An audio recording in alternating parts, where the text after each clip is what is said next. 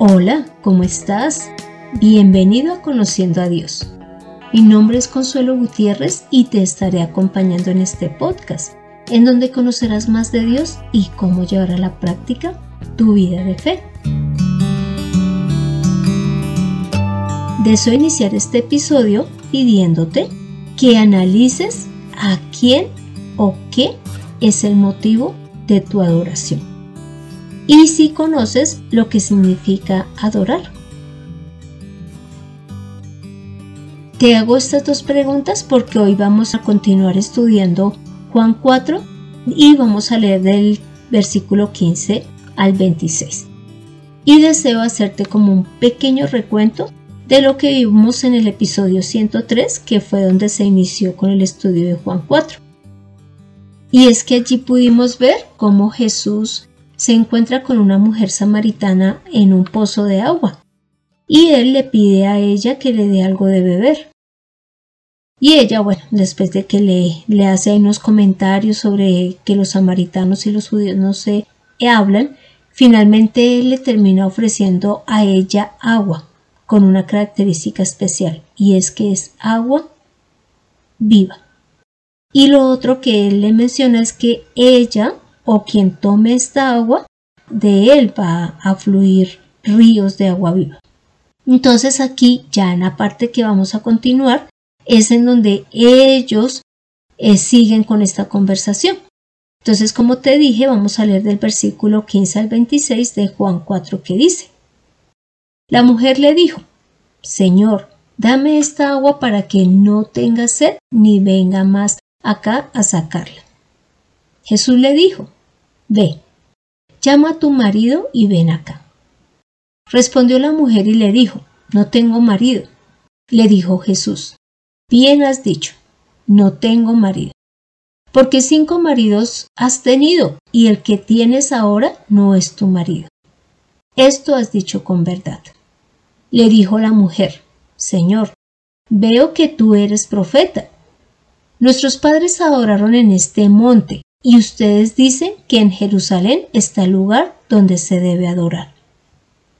Jesús le dijo, Créeme, mujer, que la hora viene cuando ni en este monte ni en Jerusalén adorarán al Padre. Ustedes adoran lo que no saben, nosotros adoramos lo que sabemos, porque la salvación procede de los judíos. Pero la hora viene y ahora es, cuando los verdaderos adoradores adorarán al Padre en espíritu y en verdad. Porque también el Padre busca a tales que lo adoren. Dios es espíritu y es necesario que los que le adoran lo adoren en espíritu y en verdad. Le dijo la mujer, sé que viene el Mesías, que es llamado el Cristo. Cuando Él venga, nos declarará todas las cosas. Jesús le dijo, yo soy el que habla contigo. Entonces, esta es la porción que hoy vamos a analizar y lo primero que vamos a ver es que Jesús conoce todo de nosotros. Esto ya lo hemos visto en otros episodios, pero acá podemos ver cómo Jesús le dice a la mujer que ella en ese momento no tiene un marido y que ha tenido cinco esposos. Entonces, pues, para los que de pronto piensan que esta mujer era una mujer terrible, muy coquete, que se la pasaba, digamos, cambiando de esposo, pues quiero decirte que no es así, sino que en ese tiempo eh, Israel tenía por costumbre, ah, se había establecido una ley, lógicamente dada por Dios, que le llama la ley del liberato, y que consiste en que si ah, hay unos hermanos y uno de ellos muere y era casado y no había tenido hijos, pues el hermano que quedó o, los hermanos que quedaron del que murió, uno de ellos, ¿no? Lógicamente debe de tomar a su cuñada como esposa con el fin de engendrar hijos. Y al primero que tengan le pondrán el nombre del hermano que murió, dice la ley que con el fin de que el nombre del hermano no desaparezca de Israel. Y esto tú lo puedes ver en Deuteronomio 25 del 5 al 10. Por lo tanto, esta mujer no estaba en pecado, sino que estaba cumpliendo con ese mandato dado en Deuteronomio. Y si te das cuenta, Jesús no la está juzgando. Jesús lo que le está mostrando es que conoce todo de ella. Ahí es cuando ella empieza a ver en Jesús algo especial. Y es lo segundo que vamos a ver. Y ya vamos a continuar entonces con el versículo 19 y 20, donde la mujer le dice lo siguiente. Señor, veo que tú eres profeta. Nuestros padres adoraron en este monte, y usted dice que en Jerusalén está el lugar donde se debe adorar. Como te puedes dar cuenta, la mujer viendo que Jesús conocía todo de ella, empezó ya a verlo como un profeta, no como un hombre, como lo podemos ver eh, al inicio de, de Juan 4. Y ahora, viendo que él es un profeta, le hace una pregunta muy importante para ella y es saber a dónde deben de adorar a Dios. ¿Y por qué ella hace esta pregunta? Y es porque cientos de años atrás el pueblo de Israel se había dividido en dos. Y los que quedaron con Samaria, los que se llamaban el reino del norte y en un inicio fue gobernado por Jeroboam, ellos establecieron un lugar diferente para adorar a Dios. Pero los que quedaron en el reino del sur, que estaba compuesto por Judá y por Benjamín, siguieron teniendo el lugar como de, adoración y de templo a Jerusalén. Entonces la mujer quiere saber, bueno, ¿a dónde debemos de adorar? Entonces esta parte me lleva a dos cosas fundamentales y es que nosotros entendamos que cuando conocemos de Dios debemos de hacerles preguntas inteligentes a Él en cuanto a nuestra vida de fe, en cuanto a nuestra forma de vivir diariamente. No desaprovechemos la sabiduría de Dios para empezar a, tener claro lo que hemos de hacer. O te cuento si de pronto es la primera vez que vas a escuchar esto, y es que nosotros ya no adoramos a Dios ni en Jerusalén, ni en el monte que la mujer le estaba mostrando a Jesús, porque si ella dijo en este monte adoramos es porque Jesús y ella lo estaban viendo y ella pues estaba refiriéndose y mostrándole este monte. Ahora nosotros tenemos un templo vivo en donde adoramos a, Dios y es Jesús. Esto lo puedes ver en Juan 2 del 19 al 21, donde se dice que el templo de Dios ahora es Jesús. Así que nosotros ya no tenemos que ir a un lugar. Como ahora que creemos tenemos a Jesús en nuestras vidas, podemos decir que estamos continuamente en el lugar en que debemos adorar a Dios. Y no significa que ahora debamos de estar en una iglesia o en una ciudad o en un lugar específico, sino que en todo lado debemos de adorarle. Mas esto no significa que no debas de congregar.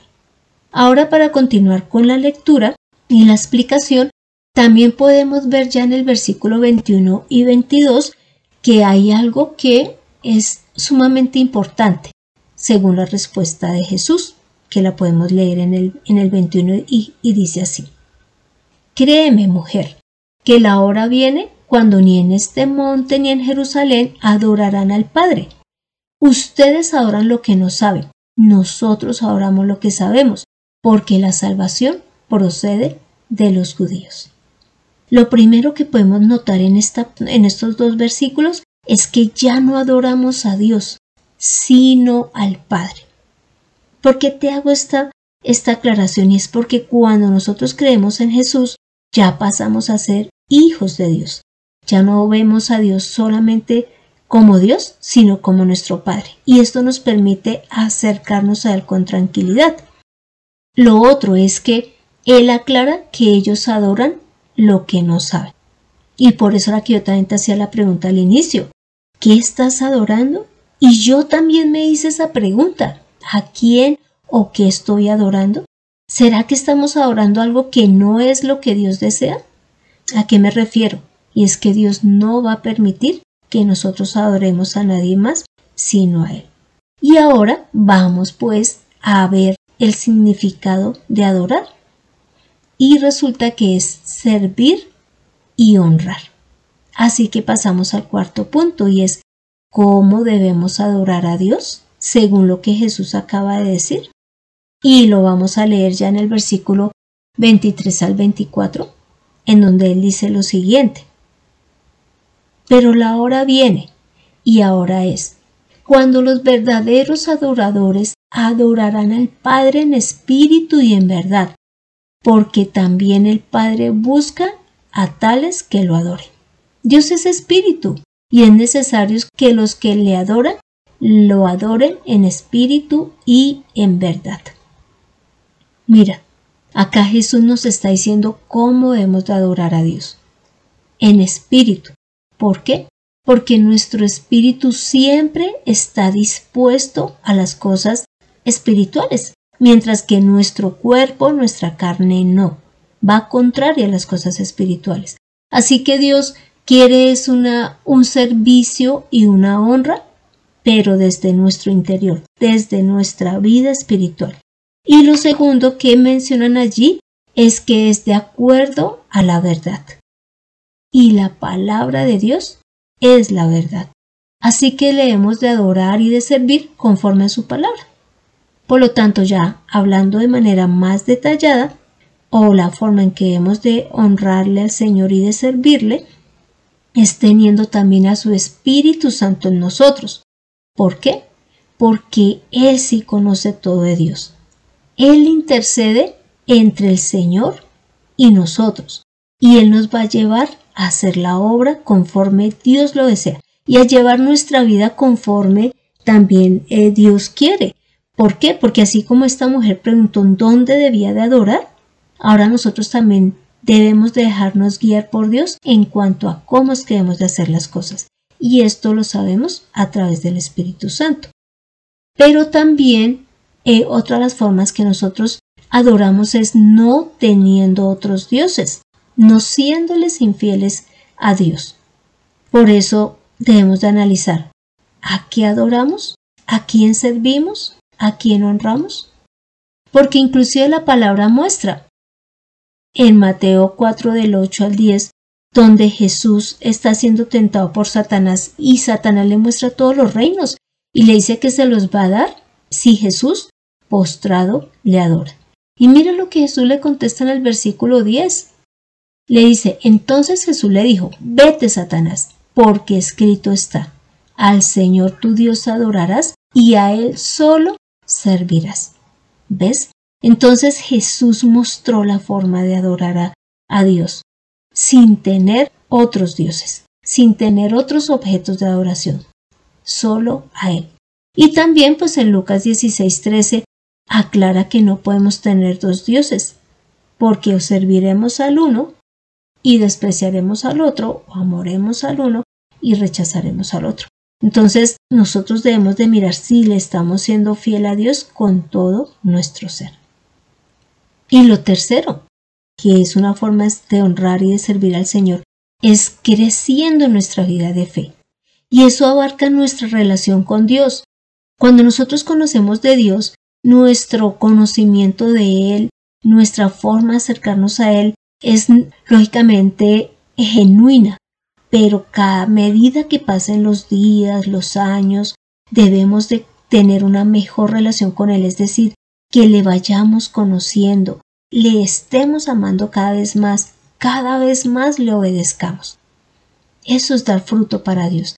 Pero también que cada vez cuando Jesús dijo en espíritu y en verdad, esa verdad se refiere a su palabra.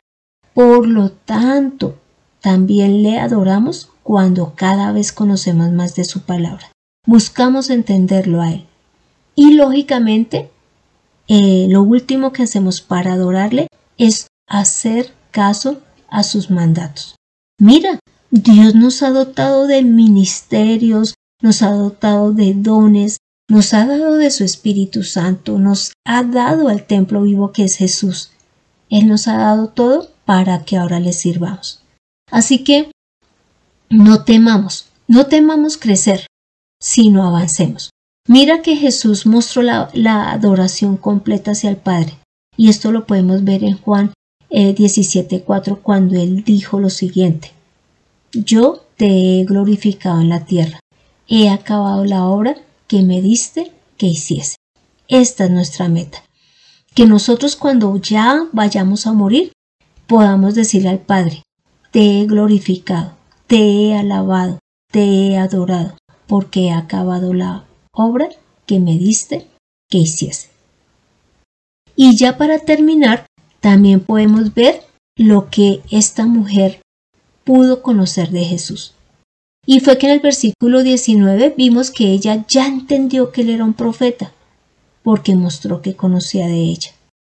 Pero también ya en el del 25 al 26 podemos leer lo siguiente. Le dijo la mujer, sé que viene el, Mesías, que es llamado el Cristo. Cuando Él venga, nos declarará todas las cosas. Jesús le dijo, yo soy el que habla contigo. Como pudiste observar, Jesús se fue mostrando poco a poco a esta mujer. En el episodio 103, en donde él se acerca, pues como un hombre, que evidentemente lo era, y mostró su sed y su cansancio, ella lo vio como hombre, pero ya en esta porción lo empezó a ver como profeta. Y termina él mismo identificándose como el Cristo. ¿Por qué? Porque ella empezó a ver algo que lo diferenciaba de todos los que ya le habían hablado de, de Dios. Entonces eso también debe de ocurrir en nosotros, que veamos a Jesús como un hombre. ¿Por qué? Porque eso nos dará la tranquilidad de que Él nos conoce como hombres. Pero también que lo veamos como profeta, porque sabemos que a través de las palabras de Jesús vamos a ser redargudidos, es decir, nos va a llamar la atención, pero también nos va a animar y nos va a pedir qué cosas debemos de cambiar, para que a su vez volteemos siempre la mirada hacia Dios. Que lo veamos como el Cristo, porque eso significa que Él es nuestro Salvador. Él es el que nos liberta del castigo eterno. Y que lo veamos como el Mesías, es decir, como el ungido, el escogido de Dios para hacer la obra, para darlo a conocer y para llevarnos a su presencia. Si de pronto eres de los que piensan, a Dios es muy difícil eh, satisfacerlo y que por eso pues no hay manera de adorarlo como Él desea, te quiero decir que sí, porque Él nos ha dotado, como ya te había dicho, de todo lo que necesitamos para que le podamos servir y honrar como Él lo desea. Pero si tu deseo o el mío es honrar alguna cosa aquí en la tierra, alguna persona, o inclusive a nuestra familia, pues quiero decirte, es decir, siempre estarán insatisfechos si son personas, siempre nos pedirán más. Y si es un objeto, pues lo adoramos es por lo que causa en nuestra vida. Entonces, más bien busquemos adorar al que realmente va a recibir con agrado nuestro trabajo. Así que ahora te pido que me acompañes en esta oración final. Gracias, Santo Señor, por mostrarnos que tú enviaste a Jesús como tu templo vivo y que ahora a través de él estamos en tu presencia, Santo Señor. Gracias por mostrarnos que nuestro espíritu es el que te debe de adorar. ¿Por qué? Porque nuestro espíritu es eterno y porque nosotros en espíritu siempre estamos dispuestos a hacer las cosas que tú deseas. Pero también gracias por darnos de tu Espíritu Santo, porque Él nos lleva a tus palabras, a lo que tú deseas que hagamos. Y gracias por darnos la palabra, la cual es verdad, para que basados en ella sepamos cómo hemos de obrar para ti. Cómo te gusta que te sirvamos, que te honremos. Gracias, Santo Señor. Gracias por tanto amor y misericordia, porque tú nos enseñas cómo hacer las cosas para ti. Padre, ayúdanos a de verdad dejar todo ídolo, a dejar todo objeto de adoración. Y no porque lo menospreciemos si es una persona, sino que sepamos que finalmente tú eres el que debe ocupar el lugar en todo momento. Padre amado, gracias. Gracias, Santo Señor. Hemos orado en el nombre de Cristo Jesús. Amén. Tomemos la mejor decisión, sirvamos al Señor con todo nuestro espíritu y basados en la palabra. Encuentra guía y sabiduría en el Señor en conociendo a Dios. Este fue el episodio 105, en donde vimos que Dios pide que le adoremos en espíritu y en verdad, porque nuestro espíritu siempre está dispuesto a lo espiritual. Y la verdad es su palabra, así que no podremos equivocarnos. Te animo para que leas Mateo 4 del 1 al 11, Juan 17 del 4 al 8, Hebreos 10 del 19 al 23. Y gracias por escuchar este podcast. Mientras bañas a tus mascotas, haces el almuerzo o vas camino al colegio para recoger a tus hijos. Y no dejes de compartir. Si deseas que tratemos algún tema en especial, no dudes en escribirme a mi WhatsApp o al correo de mirtaconsuelog.gmail.com o me dejas la solicitud en el podcast. Soy Consuelo Gutiérrez, tu compañera en este camino. Quiero darle las gracias a José Luis Calderón por la edición de este podcast. Sirvamos y honremos al único Dios. Nos vemos en el próximo episodio.